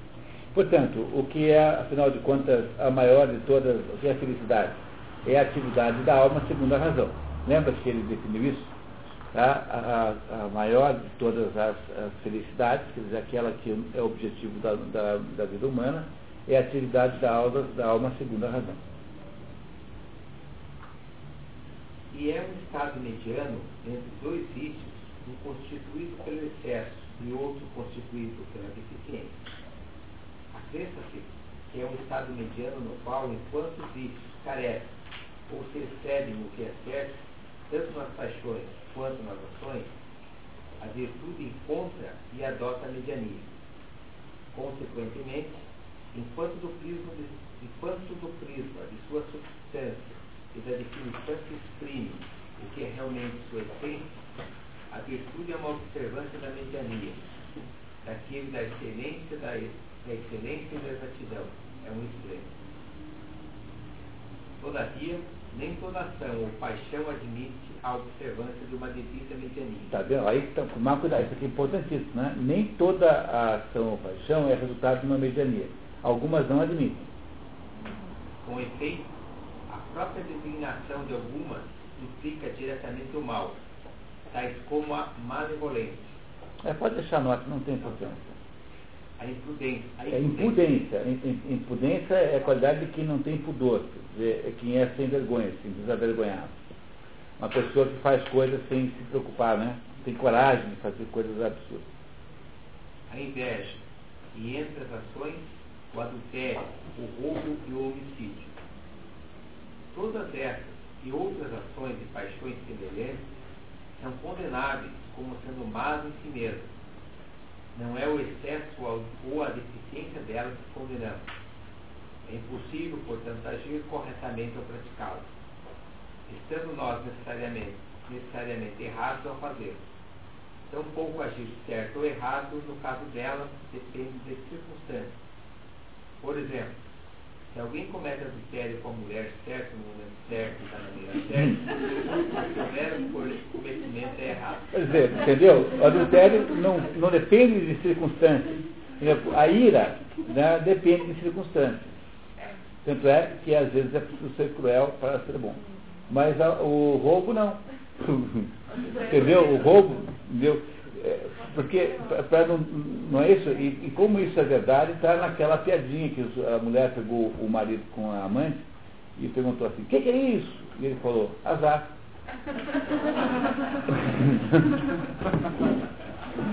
Porque certamente é azar, né? Nesse sentido, né? né? no sentido de que eh, não, não está certo, mas deu um azar. Entendeu? Está errado, mas deu azar. Essa que é a ideia. Não adianta você defender essas coisas, não, não, não são relativizáveis. Né? Continuando. Poder-se-ia também supor que poderia haver uma devida mediania, excesso de eficiência em atos de injustiça, covardia ou desregramento, que implicaria que alguém poderia contar com uma quantidade média de excesso de deficiência, uma quantidade excessiva de excesso e uma quantidade de deficiente de deficiência. Mas tal como não pode haver excesso de eficiência na transparência e na justiça, porque a mediania é, num certo sentido, um extremo, não pode haver qualquer observância da mediania, nem excesso, nem deficiência nos atos viciosos correspondentes mencionados acima, que, uma vez cometidos, estão errados.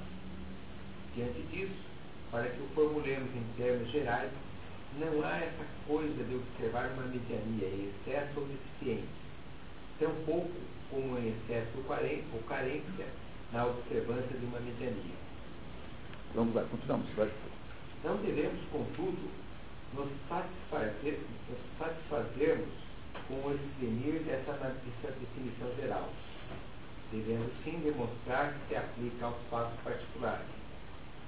No âmbito do discurso racional prático, embora princípios universais tenham uma aplicação mais lata ou uma aceitação maior, aquele que cobre uma parte particular tem um grau maior de verdade uma vez que a conduta se relaciona com fatos particulares, estando nossas teorias obrigadas a se harmonizarem com elas. tomemos esses fatos particulares, virtudes particulares do quadro descritivo. É, o quadro descritivo não tem, porque, na verdade, está na outra ética, ética a, a, eu, eu, tá? tá? que é que não. Então aqui o que tem é o seguinte, foi feita aqui uma tentativa de reproduzir o, o, o quadro para vocês guardarem aí nos documentos de vocês, né? Então na outra ética tem um quadro. Então aqui supõe-se que na aula Aristóteles tem diz, olha, então agora vou fazer isso que eu fiz com vocês nesse momento agora. Entendeu? Distribuir o quadro é, de. Né, um quadro, né, um quadro de referência é isso que Aristóteles fez quando deu essa aula há 2.400 anos e que ficou registrado aqui. Então, isso que vocês vão ler agora é, está adaptado aqui. Quer dizer, aqui não está bem como está aqui, porque eu peguei as três fontes e fiz uma, uma adaptação de linguagem, tá? Está aí, né? Então, vamos lá, tá? Então, se a gente olhar um pouquinho aqui para o quadro, olha só. O que, que é mansidão? Mansidão ou brandura é a via média entre a iracúndia e a impassibilidade. Então, o sujeito que é bravo, brando, é aquele que não é nem muito bravo, portanto irado, e nem um banana, que é o impassível, que é o sujeito assim busca morte. O que é a coragem? A coragem é o meio termo entre a temeridade e a covardia. A temeridade é aquele sujeito que faz coisas despropositadas né, sai eh, de peito aberto contra um exército gigantesco, e a covardia é aquele que fica escondido debaixo da cama. Então a coragem está no meio. A amistosidade o que, que é? É a via média, portanto, o ponto médio entre a adulação, quem é excessivamente amistoso é, é puxa-saco, né? E a misantropia, é o sujeito que detesta tanto os outros que não fala com ninguém. O que, é temperança? É o metade, o caminho entre a intemperança, ou seja, a glutonice, a exageros né, em geral, e a insensibilidade, que é uma, uma expressão que Aristóteles aqui está quase inventando, para aquela pessoa inapetente, para quem nada, nada interessa, para quem não quer nada. O que é a justa indignação? É aquilo que está entre a inveja, ou seja, quando você está indignado porque você, no fundo, queria receber o mesmo benefício que o outro recebeu, por exemplo, você está indignado com alguém que ganhou o prêmio Nobel. Então, Uma coisa é, a, de um lado tem a inveja e do outro lado o despeito, que é o dor de cotovelo. Então, essas duas coisas nos extremos, no meio você acha a justa indignação. Justiça é a via média entre o ganho excessivo e a perda excessiva. Isso é justiça. Aqui, justiça ele não vai falar muito por enquanto, tá? Liberalidade. O que é liberalidade? Eu botei aqui a explicação para não ter confusão. Saber dispor de grandes valores. É a via média entre a prodigalidade, o pródigo é aquele que distribui dinheiro, e a avareza, aquele que, é, que na saída da boate dá uma pedra de gelo para o garçom tomar uísque. Assim, ó, eu preciso tomar uísque, dá uma pedra de gelo. então, a magnificência é saber dispor de valores pequenos, é a via é, é média entre a ostentação, ou seja, uma pessoa que, que tem uma certa vulgaridade, e a mesquinhez, que é aquele sujeito que anda né, com aquela com aquele, com aquela mesquinhez, o sujeito que anda com o sapato com a boca aberta, assim, feito jacaré, porque não quer comprar outro. Tá? É, é desse jeito. Tá? Veracidade, é quando eu compro sapato novo. Quando começa a virar assim, dobrar, eu vou lá, entro na loja e saio com outro sapato novo. Veracidade é a, é a, via média entre a jactância, que é a jactância é falar-se de si próprio, né? quer dizer, jactar-se, alegar grandes, grandes, grandes obras, e a falsa modéstia. Ah, não, eu não sou nada, não, que é isso, não, foram vocês, não, foram vocês, é, foram vocês o público que interessa. Amabilidade é a via média entre a irascibilidade, ou seja, aquele que está sempre bravecido, e a apatia, que é aquela incapacidade de sentir qualquer coisa. A amabilidade no convívio social está entre a bufonaria, que é o sujeito chato que fica o tempo todo, né, é, como se fosse um bufão, é, querendo aparecer, e, e, muito saliente, e o sujeito que é enfadonho, ou seja, aquele chato que eh, ninguém convida para a festa, né? naturalmente. O recato está entre a impudência, ou seja, a excessiva, excessiva manifestação pessoal, e o acanhamento. Dizer, o acanhamento já é um excesso de recato. Né? E a magnanimidade, grandeza de alma, está entre a pretensão, do espírito que fica o tempo todo dizendo que é muito isso, muito aquilo, e a estreiteza de alma, que é uma espécie de pobreza pessoal. Aqui tem, portanto, três exemplos do que Aristóteles. Ele vai falar desses exemplos de seguida aqui agora. Talvez os nomes não sejam sempre os mesmos, tá? Porque eu adaptei um pouquinho. Mas no fundo é isso. Compreenderam o que é que ele chama de virtude? Tá? É isso que ele chama de virtude. Ficou bem claro, né? Virtude moral. Moral, porque também tem a virtude intelectual, que é muito diferente. Continuamos então, Aberto. Vamos lá, por favor.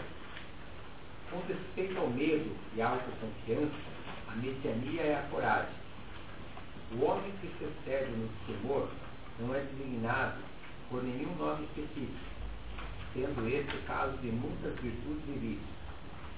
Aquele que se excede na autoconfiança é temerário. Aquele que se excede no medo e é deficiente em autoconfiança é covarde. Com respeito aos prazeres e dores, não todos eles, em um grau inferior com respeito às dores, a mediania é a temperança.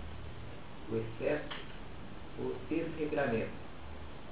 Indivíduos que sofrem de deficiência no gozo dos prazeres, prazeres são raros e, consequentemente, também não foi atribuído um nome a esse caráter ou temperamento embora o possamos chamar de insensível. É porque como a, a, tendência aos prazeres é muito forte, é muito difícil achar alguém que não queira ter nenhum.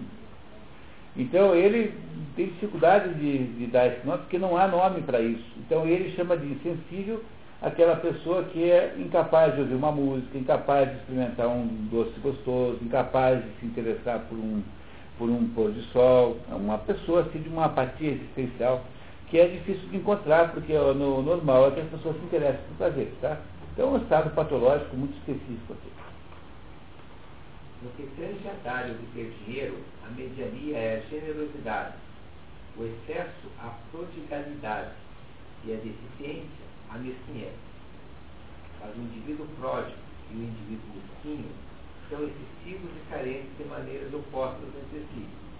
O pródigo se excede no dar e é deficiente no obter, enquanto o mesquinho se excede no ter e a deficiência no dar. Você não pode querer passar a vida ganhando todas e nem que passar a vida perdendo todas. Então tem que ter um ponto no meio. Senão não dá. Essa é a teoria moral de Aristóteles. Vocês aqui entendendo isso, entendem o resto do livro.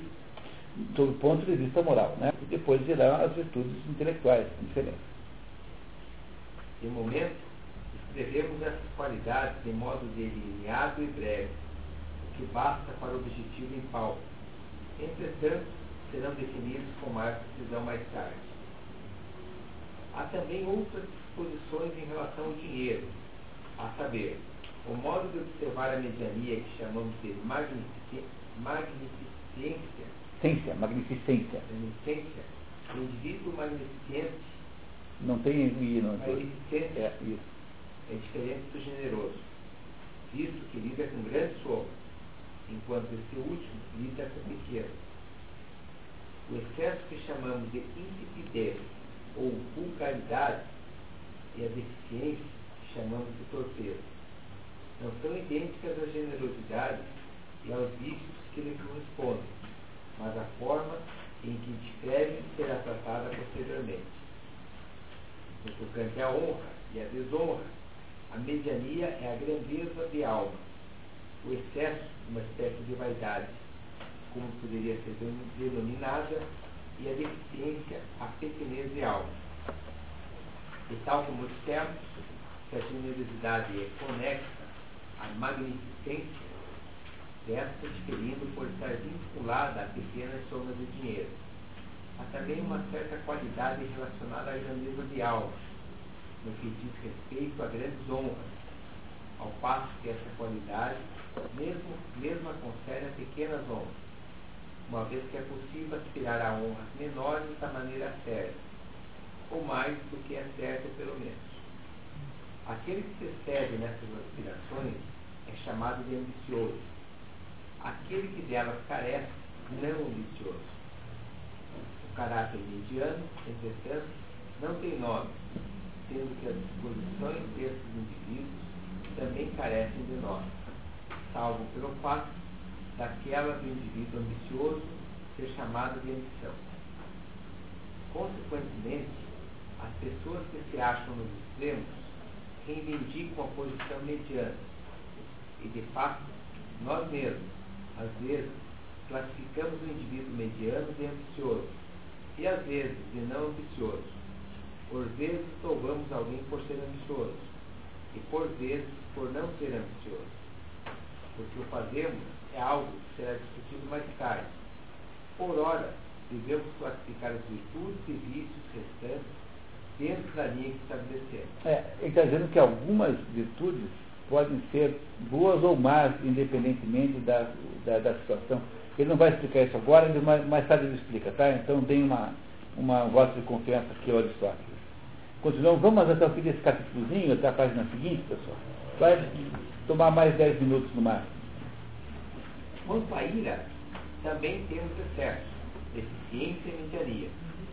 Esses estados, esses estados são virtualmente, virtualmente inominados, mas como chamamos uma pessoa de caráter mediano de branda, chamemos a mediania de brandura, enquanto no que respeita aos extremos, chamemos aquele que se serve de irrati- irra- irascível e seu vício de irascibilidade e aquele que é deficiente em ira, de desalentado, não irascível, e a deficiência de desalento, não irascibilidade. Então, há também três outros modos de observar a mediania, que apresentam uma certa semelhança mútua, ainda que sejam diferentes. Todos os três têm a ver com a permuta de palavras e ações, mas diferem no fato de um dizer respeito à verdade do discurso e da conduta, enquanto os outros dois dizem respeito à amenidade. Considerando-se esta em suas duas modalidades, a amenidade presente no entretenimento social e a amenidade nos assuntos gerais- da vida, Há dois tipos de amenidade, tá? Por favor. devemos então também discutir essas qualidades, de modo a melhor definir que em todas as coisas a observância da mediania é louvável, enquanto os extremos não são nem corretos nem louváveis, mas repreensível. A maioria dessas qualidades não tem nome, mas nesses bens, como nos demais casos, devemos nós mesmos procurar criar nome para elas, para efeitos de clareza e para aquilo que queremos dizer possa ser facilmente acompanhado. No que toca à verdade, o caráter mediano pode ser chamado de veraço, e a mediania veracidade. A veleidade ou afetação, sob a forma de exagero, é a ostentação, e aquele que a possui, o ostentador. Sob a forma de atenuação, autodepreciação, e aquele que a, possui, autodepreciador. É, essa é aquela regra que, o, que Sócrates inventou, de que a honestidade intelectual é você nunca é, é, alegar que sabe aquilo que você não sabe, mas também não se deve nunca alegar que você não sabe aquilo que você sabe. Entendeu? Que é esse, que, que é a mesma coisa que está dizendo aqui. Então, o que é a honestidade intelectual? É o meio termo entre a alegação do que não se sabe e a não alegação daquilo que se sabe. Fez sentido, né? Tá? Foi uma regra que Sócrates estabeleceu. Que respeita à amenidade, entretenimento social, o caráter mediano é espirituoso e a disposição mediana espiritualidade. O excesso é a bufonaria e aquele que advém o bufão. Enquanto que aquele que é deficiente pode ser chamado de rude e sua disposição poder. É numa festa tão chato o sujeito que não que fica dando seu pé e é inconveniente e fica tentando dirigir a festa com bobagens, etc., quanto aquele com quem você não consegue tocar duas palavras.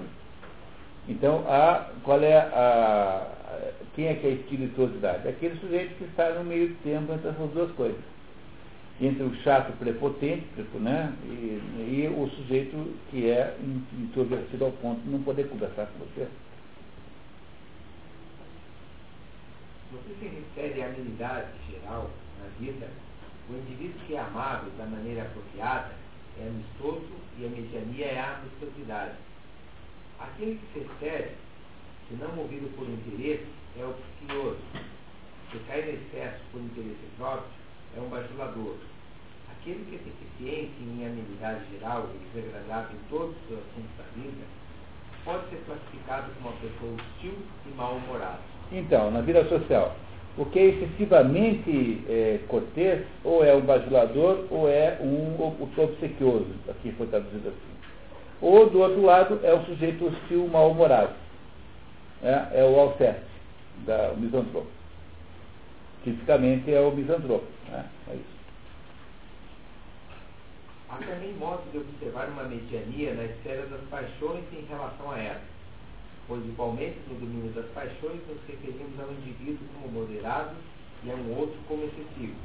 Por exemplo, o homem acanhado, cujo recato faz envergonhar-se com tudo, enquanto aquele que é deficiente em vergonha ou não tem vergonha com coisa alguma é desavergonhado. E o homem de caráter mediano, recatado. O recatado é o meio termo entre o desavergonhado total e o, o, o envergonhado total. Então, tem no meio os dois tem alguma coisa que é o certo.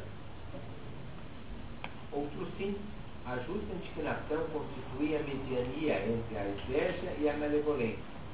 E essas qualidades concernem a dor e ao prazer experimentado diante da sorte dos próprios semelhantes. O indivíduo indignado com a justiça se desgosta com a boa sorte imerecida. O indivíduo invejoso ou ciumento vai além dele e se desgosta com toda a boa sorte dos outros, ao passo que o indivíduo malevolente é tão deficiente quanto, quanto a desgostar que realmente se regozija diante do infortúnio e outro. É, essa é aquela explicação, porque quando você dá, pergunta para o mineiro como é que estão as coisas, ele sempre responde mais ou menos. Porque se ele responder que vai bem, se ele responde que vai mal, o outro fica contente. E se você, se ele disser que vai bem, o outro pede dinheiro emprestado. Entendeu? Por isso que em Minas, a regra número um é sempre dizer mais ou menos. Quando você pergunta para você se vai bem, mais ou menos. por essa regra aqui, é uma regra aristotélica. Entendeu? Você vê como a Aristóteles tem mais influência do que você imaginou, né? Foi mais longe do que você imaginou. Tá certo. Continuando. Haverá, contudo, oportunidade para analisar as qualidades em outra parte. Não a do mineiro, tá? Outra. Depois dela, trataremos a justiça, distinguindo os seus dois tipos, para que ela encerra mais de um sentimento, um sentido, demonstrando de que forma cada um constitui um modo de observar a mediania. E de modo análogo, trataremos das virtudes lógicas. Pode ler embaixo por favor. Lógico, Areton. aretom, ou seja, as virtudes intelectuais. O acréscimo entre as chaves é considerado ina- inautêntico por certos helenistas, como Gramsci, que argumenta que em nenhuma outra parte da ética de Cômodo as virtudes intelectuais recebem essa denominação, além do que, para Aristóteles, a doutrina da mediania não se aplica às virtudes intelectuais, mas só às morais. O segundo argumento de Gramsci nos parece peremptório. Peremptório significa decisivo. É, com, é, peremptório é a qualidade daquilo que é, é objetivamente e claramente é, declarado. Assim. E aí nós paramos aqui hoje, pessoal, não deu para terminar o capítulo inteiro, mas fomos quase até o fim. E aí nós começamos aí no nosso próximo encontro, desse ponto em que nós paramos aí e vamos em frente. Eu acho que, que tá, é, o Aristóteles está sendo capaz de nos explicar isso, né? Você não tem essa impressão? Nós estamos aí realmente entendendo. É, o que... é mas por causa da tradução, né? Parafraseada é mais fácil mesmo.